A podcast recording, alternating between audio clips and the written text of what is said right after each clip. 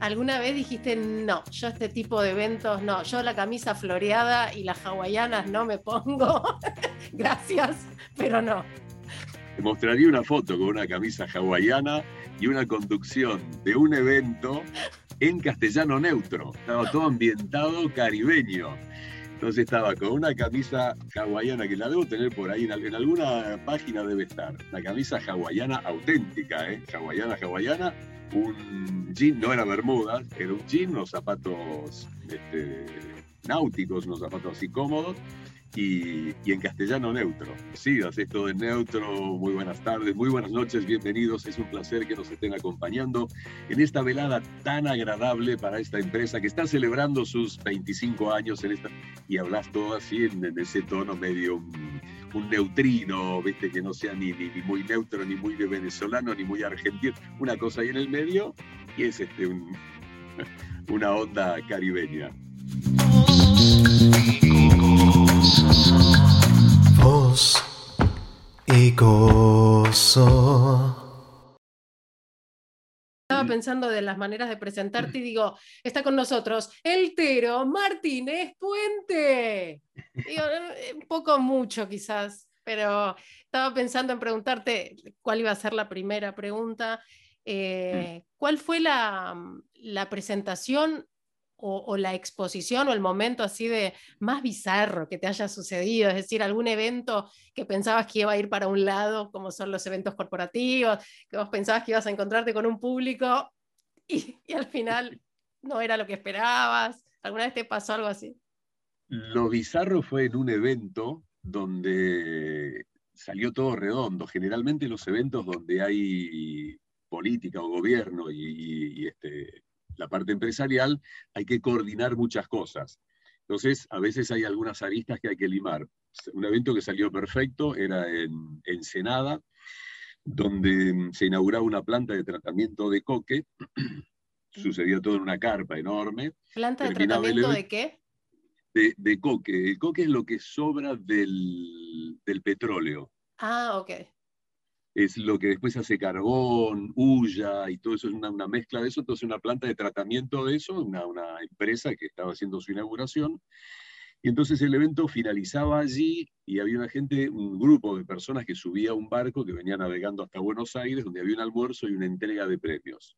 Yo terminaba mi tarea y subía al barco y venía para acá. El resto de la gente se iba a, a otra carpa donde había un cóctel termina todo que salió redondo. Por eso te mencioné, lo viste, cuando hay que congeniar gobierno y empresa, a veces hay algunas aristas para limar, esto salió perfecto, redondo. Yo estoy esperando que suba la gente al barco, ahí paradito con mis papeles, y se me acerca un señor, viene caminando así derecho hacia mí. ¿Y usted es el locutor?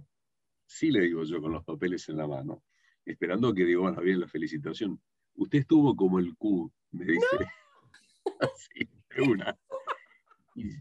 yo lo miro con los papeles en la mano y le digo, pensé que era un chiste, pensé que era alguien que conocía y que no, no lo recordaba. Digo, me vio con una sonrisa, discúlpeme, ¿por qué? Usted a mí no me nombró, me dice. Y agarro los papeles, repaso todo, y digo, mire, usted es, preguntándole, yo soy el ingeniero fulano de tal, el que puso la firma para que esto se hiciera realidad. Y usted a mí no me nombró. Lo vuelvo a mirar y digo, mire, ingeniero, no lo tengo en la lista, ni figuraba.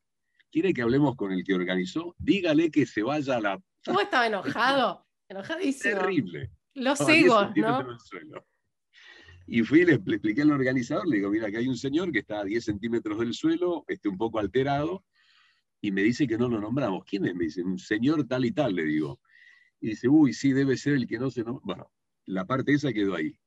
Mm, tras bambalinas, la gente de la empresa le fue a pedir 10 millones de perdones. Se habían olvidado de este tipo que era alguien de un ente provincial que había puesto la firma. Bueno, lo gracioso fue que vino a mí y me insultó directamente. directamente. Ahora, una planta de tratamiento de, coque. ¿Dónde, ¿Dónde, se hace, dónde se arma el atril? ¿Tenés tiempo de ver con anterioridad, digamos, dónde vas a estar, digamos, probar el viento, los micrófonos, la gente. Tal cual todo lo que vos decís, Belén. Sí, uno llega bastante antes, ahí se había armado una carpa con un escenario, este, con un atril, con sillas, se había acondicionado todo, esas carpas que vos las mirás, entrás y parecen un salón de un hotel, con telas, lámparas, este, ¿sí? y normalmente eso es lo que dijiste vos, yo lo hago siempre, chequeo todo, miro a ver quién está, quién no está, por eso te digo, insisto con esto, cuando hay este, parte gubernamental, a veces viene uno, a veces viene otro, hay mucho este, respeto por el nivel de grado de cada uno, primera línea, segunda línea, tercera línea, rechequeas todo. Si hay algún apellido complejo, voy y le pregunto a la persona, si puedo, obviamente, y no es una autoridad a la cual no podés llegar antes del evento, cómo se pronuncia su apellido, o averiguo cómo se pronuncia para pronunciarlo bien. Sí. Si un chequeo previo. Los eventos, qué, qué, qué, hermoso momento, ¿no? Porque es una re fuente de trabajo los fines de año, pero bueno, eh, durante todo el año debes tener eventos, pero sobre todo a fin de año que aparecen todos los eventos corporativos, pero es como un gremio eh, aparte. ¿Cómo haces para conquistar a una audiencia que, no sé, una petrolera, todos de traje, no sé, no saben qué esperar de vos y vos tenés que conquistarlos. Eso es cierto, y aparte siempre pregunto al organizador cuando me llama para hacer una conducción, como bien vos decís, una fiesta de fin de año, le pregunto qué onda la fiesta, si es una fiesta así, de traje, eh, marido y mujer, me refiero que a veces la gente de las empresas invitan a, los cónyuges, y, o, es una fiesta descontracturada, todo este, sin, sin mesas, con, con este, estaciones de comida donde la gente se mueve. Bueno, ahí te bajan línea, te dicen, mira, es una onda tal o tal, te pones el, este, en el personaje que tiene que animar esa fiesta y lo haces. Hay algunos clientes con los cuales uno trabaja hace varios años y ya los conoce, ya sabe cómo son, ya sabes cómo es la onda de la empresa, cómo es la onda de las autoridades, que les gusta esto y no les gusta lo otro, o viceversa. Entonces vas por ese carril y, y lo haces. ¿Alguna vez dijiste, no, yo este tipo de eventos no, yo la camisa floreada y las hawaianas no me pongo, gracias, pero no? Te mostraría una foto con una camisa hawaiana y una conducción de un evento en castellano neutro. Estaba todo ambientado caribeño. Entonces estaba con una camisa hawaiana, que la debo tener por ahí, en alguna página debe estar. Una camisa hawaiana auténtica, ¿eh? Hawaiana, hawaiana, un jean, no era bermudas, era un jean, unos zapatos este, náuticos, unos zapatos así cómodos, y, en castellano neutro. Aquí, en Buenos Aires. En Buenos Aires, en San Nicolás, provincia de Buenos Aires, para una empresa que había hecho una fiesta, el organizador, súper creativo, organizó una fiesta temática. Entonces era, sí, sí, sí. también fiestas de, de traje y de smoking. Y, eh, en castellano neutro tenés que pensar, ¿hablás tipo el emparedado que estamos degustando o, no? Había como... Trato de no meterme en, esas, en esas callejuelas. Pero sí, haces todo en neutro. Muy buenas tardes, muy buenas noches, bienvenidos. Es un placer que nos estén acompañando en esta velada tan agradable para esta empresa que está celebrando sus 25 años en esta.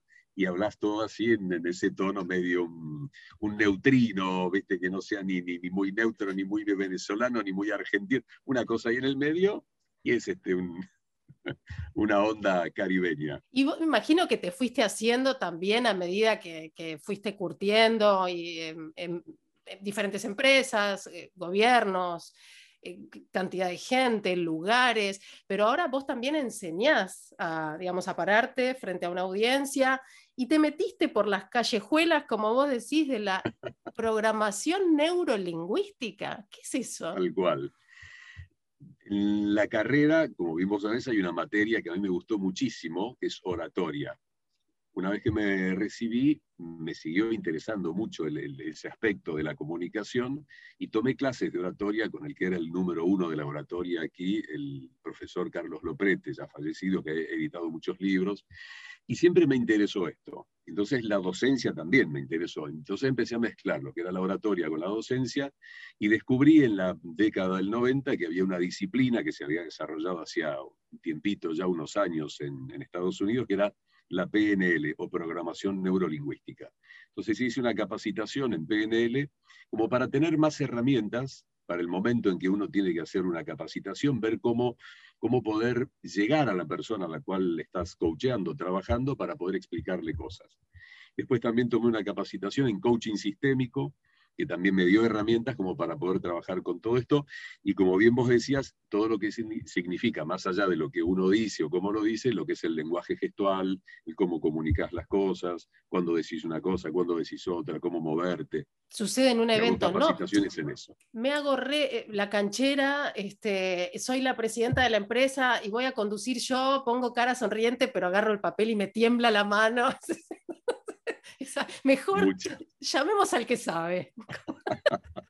Ahora, Muchas veces. Sí, ¿no? Como... Muchas veces pasa eso, o inclusive que en la empresa está él gracioso, y lo digo en el buen sentido, el gracioso de la empresa que hace chistes o que, eh, que es el, el, que anima a cierta área de la empresa, y toda la gente dice, no, hay que ponerlo en el escenario a conducir la fiesta.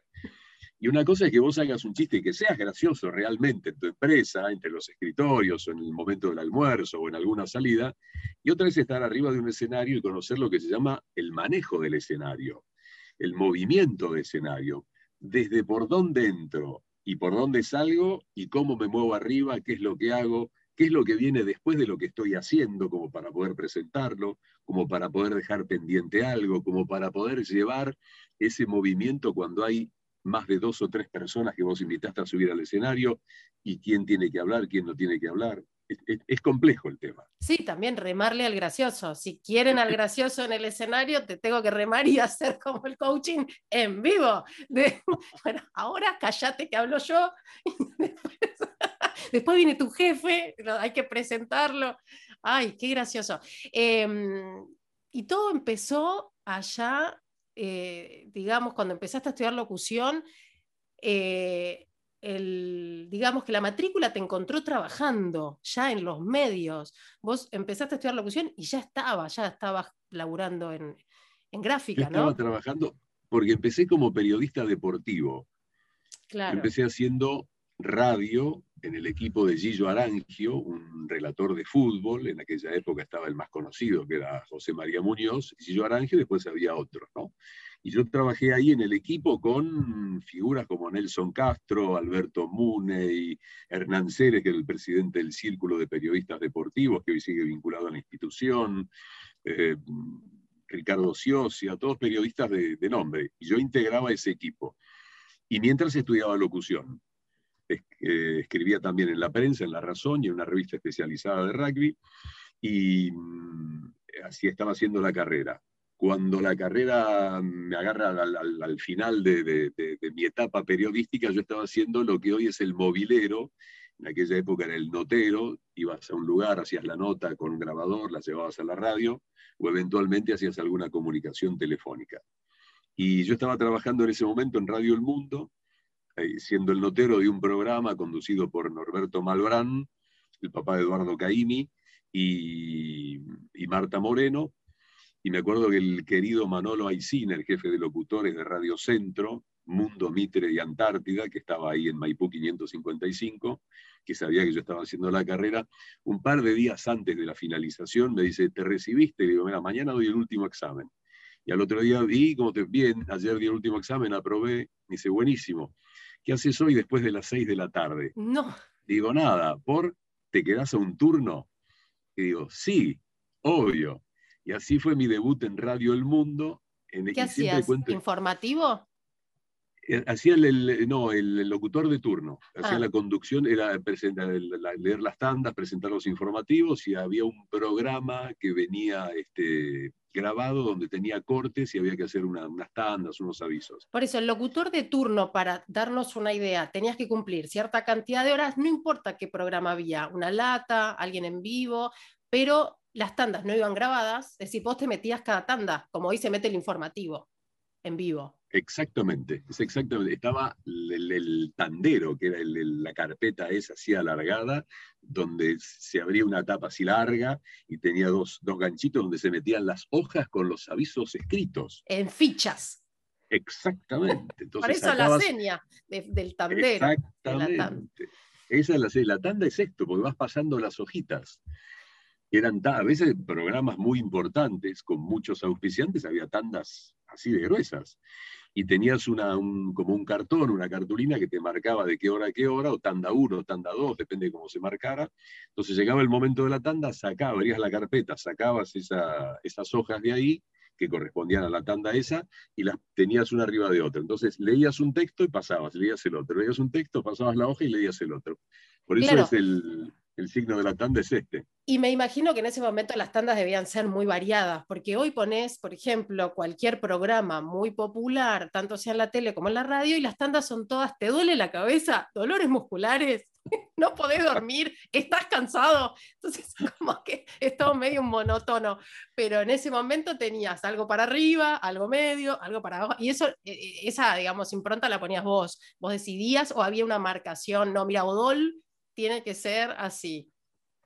No, normalmente lo hacías vos y eso es lo que te daba mucha cintura en la parte de locución comercial, porque como bien vos decís, tenías un aviso de un analgésico, el siguiente aviso era de una concesionaria de autos, el otro aviso era de, una, de un alimento, el otro aviso de otro alimento, uno fideos, el otro yogures. Entonces, ahí es donde vos tenías que cambiar el tono y darle cierto matiz diferente, porque si no la tanda era una cosa aburrida, era eh, una cosa tras de otra así, este, sin, este, sin cambio de tonos y era muy aburrido. Por eso lo importante de la tanda para ejercitar es precisamente eso, que vos en, en un periodo muy corto de tiempo tenés muchos avisos de diversos anunciantes.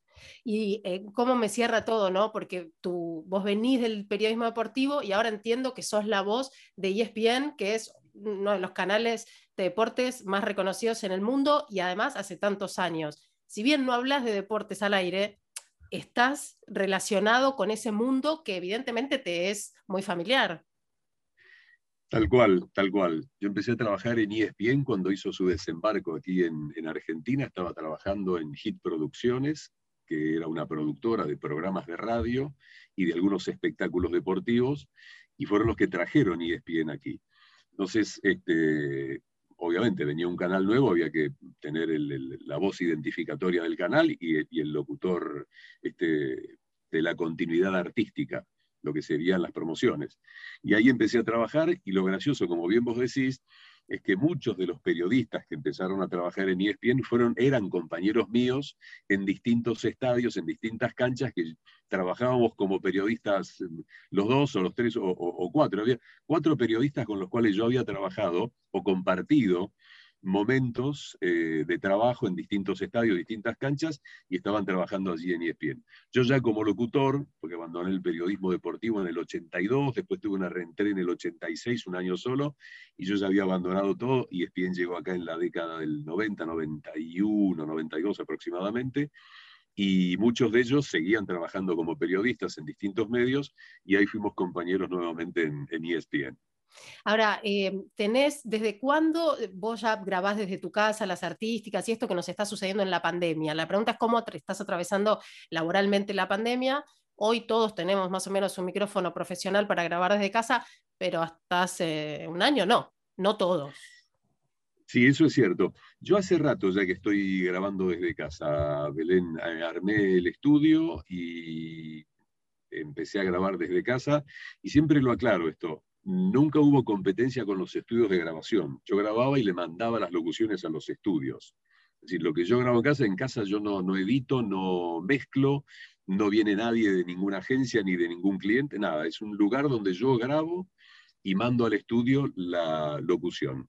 Esto se generó también un poco con ESPN, donde a veces surgía por una cuestión de programación o, de, este, no sé, de urgencia de, algún cambio de algo, había que grabar en algún momento del día para poder salir al aire inmediatamente. Entonces empecé a grabar desde casa y, le mandaba las locuciones a ellos. Y de hecho, este, con otros clientes también, que me pedían si le podían mandar la grabación, y bueno, la grababa y lo mandaba. ¿Qué, te pasa? ¿Ya lo naturalizaste por completo o a veces te caes en la cuenta? O vas en el auto y escuchás una republi tuya que suena re bien, porque está re bien mezclada, porque es una remarca, un auto eh, japonés, como de repente decís, ah, qué bueno.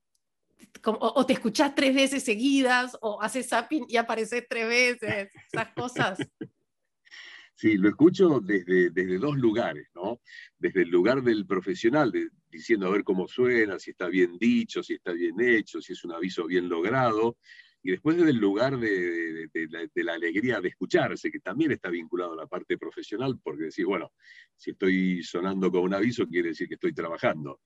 Y con respecto a lo que vos decís, a veces de escuchar varias veces, el hecho de trabajar en casa, como uno es autoexigente, ha hecho que sea más autoexigente todavía. A veces hay clientes con los cuales vos tenés un, patrón de locución para mandar, pero pese a eso grabo tres tomas o cuatro y las vuelvo a escuchar. Y a una siempre le encuentro algo, a la otra le encuentro otra cosa, después dejo un, minuto y vuelvo a escucharlas y digo, no, estaba bien, mando esta, no, mando esta otra, ¿no? Entonces agarro y mando cuatro tomas digo, decidan ustedes, hace que uno sea mucho más autoexigente y, y, le encuentra cosas siempre como para mejorar. Cuando en definitiva no están, pero el hecho de decir, bueno, a ver, podría ser mejor, podría ser mejor, podría ser mejor, hace que uno lo lleve a eso.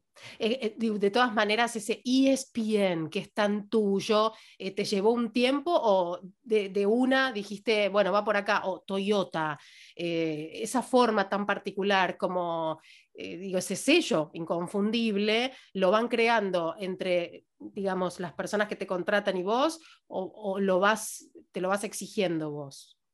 Hay un poco de las dos cosas, porque a veces eh, cuando uno va a grabar, lo primero que, hago yo, y que siempre sugiero que, se haga, es preguntar a ver qué onda le quieren dar al, aviso, al comercial, qué producto es.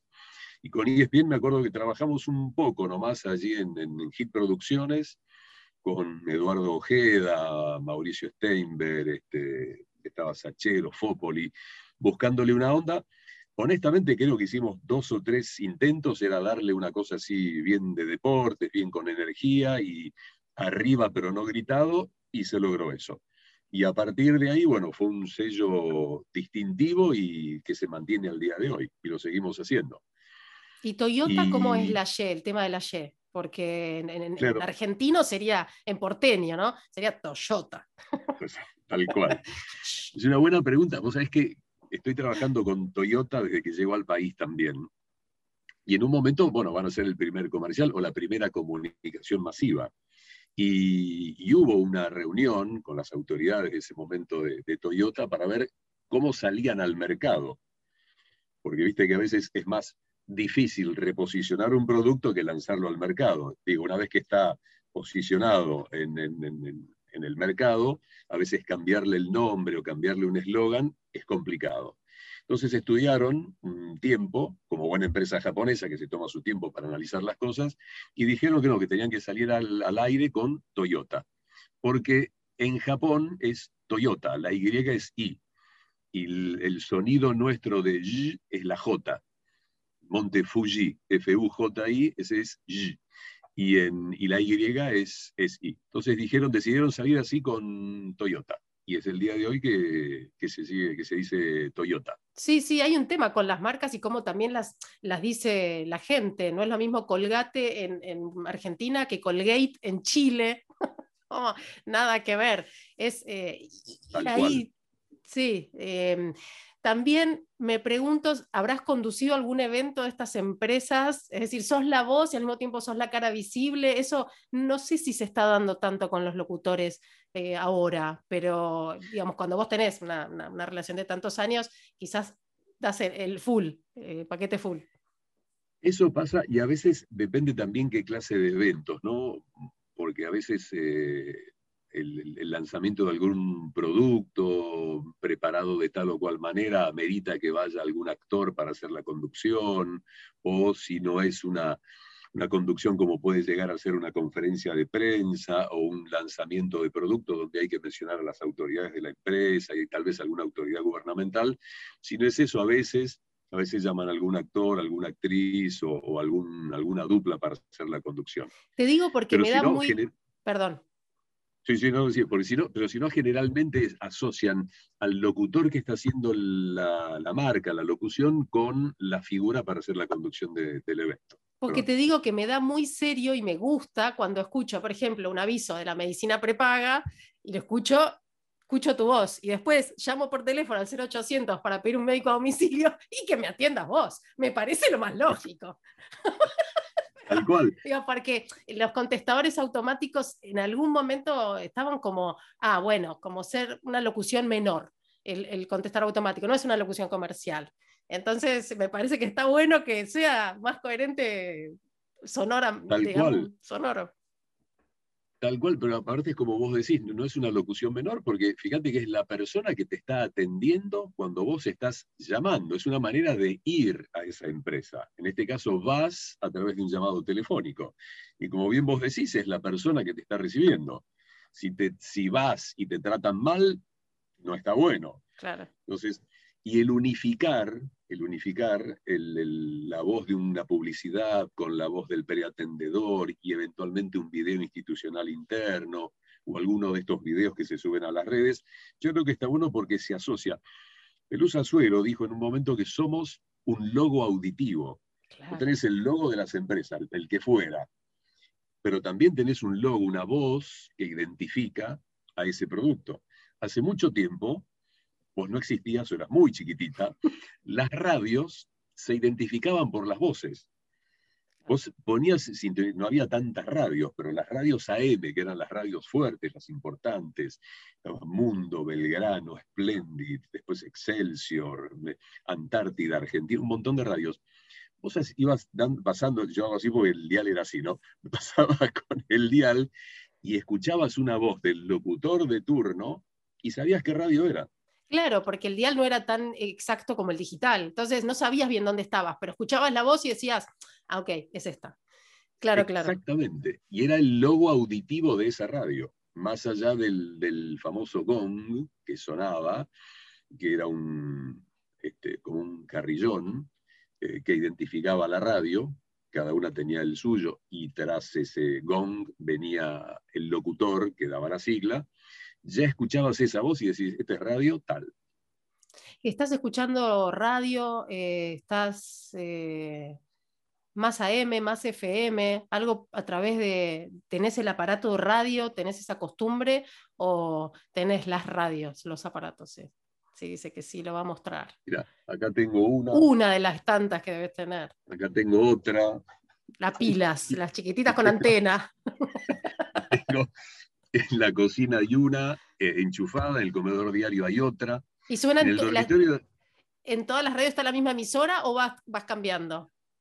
A veces pongo la misma emisora, en el comedor también hay, hay, otra, a veces pongo la misma emisora, y si no, con la, con la portátil, cuando me levanto, enciendo la radio. Tengo alguna M, a veces para escuchar alguna noticia, paso a FM, escucho las FM también, escucho AM, escucho todo. A veces me agarra eso, empezar a hacer así con el dedo en el dial y quedarme escuchando algo, a ver quién es, qué hace, qué programa es, qué radio es. Ahora, con la variedad, con lo, con lo que cambiaron las, las modas, digamos, en la locución, no es lo mismo la locución de los años 50, 60, que ahora nada que ver. Eduardo Colombo dice, todo neutro, te hacen todo neutro como diciendo todo chato, no tiene, no tiene matices. Y es cierto, digamos, hay una mujer, un varón que se destaca en algún aviso y ahí se van copiando y aparece, digamos, porque se lo piden a los locutores también. Vos tuviste la cintura de mantener tu estilo y al mismo tiempo ser súper actual y sonar en una de las radios más modernas que es urbana, eh, donde los pibes me dicen, veo la radio, porque la ven por YouTube, pero en realidad la escuchan. Bueno, pero digo, es como un abanico enorme y tú has tenido como una, una ductilidad envidiable. Te agradezco mucho. Eh, creo que sí, que hay que amoldarse, acomodarse un poco a, a, las tendencias. Como bien vos dijiste, la locución no es la misma que en la década del 50, 60, 70, 80 o 90. La locución ha ido evolucionando. Hace muchísimos años la locución era con voces estridentes, bien arriba y mucho texto. Después fue cambiando, voces un poco más graves. Después en la década del 70, 80, voces graves o medias, pero que te contaran las cosas. Después en la década del 90 empezó una, tendencia a, mm, hacer una locución más descontracturada, más un, este, probá este producto si te gusta bien y si no, no, era medio el subtexto. y después empezó a haber una locución de mm, cosas así muchísimo más este, descontracturadas, casi, lo digo con respeto, ¿no? casi desprolijas, y también es como una mezcla que no sabes si te están vendiendo algo o, o no. Entonces, es como que ha, evolucionado. Trato de ser políticamente correcto para decir toda para, hacer las descripciones. Un Pero ha evolucionado. Y si uno, si no te, no te ayornás, no tenés un poco de cintura, si no, uno puede ser o dinosaurio que desapareció o cucaracha, que todavía están vivas. ¿Cómo te cuidas la voz? Porque ese caño, por favor, igual, cuídamelo bien. Sí, tal cual. Bueno, básicamente no, no hago cosas así extremas de, de ser un perseguido con el tema de cuidarse la voz. Sí evito los cambios bruscos de temperatura. Yo creo que cada uno, Belén, se conoce. Cada uno sabe dónde le aprieta el zapato. Hay gente que no sé, se enfrió los pies y se, y, se, y se, resfrió, hay gente que no se puso un pañuelito en el cuello y se resfrió. Bueno, cada uno conoce cuáles son sus puntos débiles, pero creo que lo fundamental es hacer ejercicios de respiración, los ejercicios básicos de foniatría, consultar periódicamente al otorrino laringólogo, mínimo una vez por año, hacer algún ejercicio de foniatría o consultar con un foniatra, que eso es fantástico porque uno a veces cree que está haciendo las cosas bien, pero alguna pequeña corrección puede, puede llegar a necesitar. Y, evitar las bebidas frías de golpe. Y los cambios de temperatura, y como decía mi abuelita, las corrientes de aire, que son las que te resfrían. Sí, tal cual. Y se ponen, eh, se pone la, mantita la mañanita. La, mañanita, la mañanita en los hombros.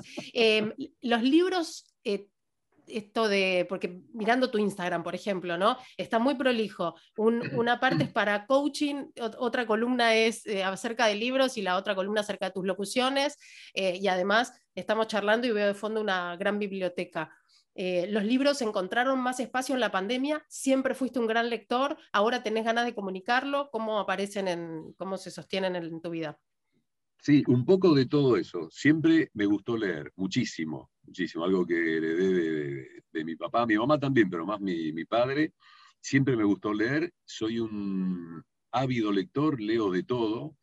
Y tengo esa, mm, esa palabra japonesa que describe a la persona que compra libros y que sabe positivamente que no le va a dar el tiempo físico en la vida para leerlos, pero igual los compra, se llama tsundoku no es como, Sudoku es el juego, este es Sundoku. Y yo soy de esos. Me gustan porque hay un, como esta biblioteca que ves acá, hay una igual acá enfrente. Mm. Y, y hay otra en el living.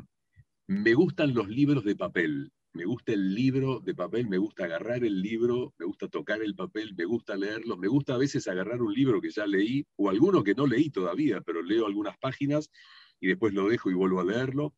Y el tema de la pandemia ayudó mucho, y el Instagram ese ordenadito es porque lo hace mi hija. ¡Qué genial! no, tengo idea. Pero ves cómo te adaptás, sos lo más, te quiero, Tero. Sos el uno.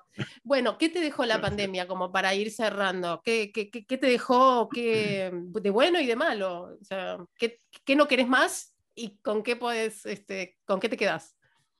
Y la pandemia nos dejó que el ser humano es vulnerable vulnerable y nos dejó también el hecho de ver tan cercano este flagelo, em, tomar conciencia de que estamos de paso y que en algún momento tal vez no estemos más. Entonces aprovechar el día a día, en el buen sentido, aprovecharlo para, para crecer, para educarnos, para transmitir cosas, para generar buena onda, para generar un contexto bueno para todos y lo que no quiero más es que vuelvan a pasar estas cosas.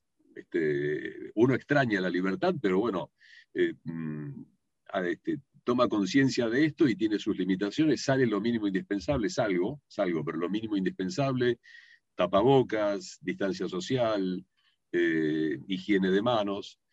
Y yo creo que esto, este fenómeno que sucedió, que ya había pasado otras veces en la historia, eh, nos ha puesto un poquito en vereda, ¿no? Nos ha puesto a decir, bueno, a ver, si, si tomamos conciencia de todo esto, tomamos conciencia de lo que es la persona, el ser humano, y recapacitamos acerca de lo que estamos haciendo con nosotros y con el mundo.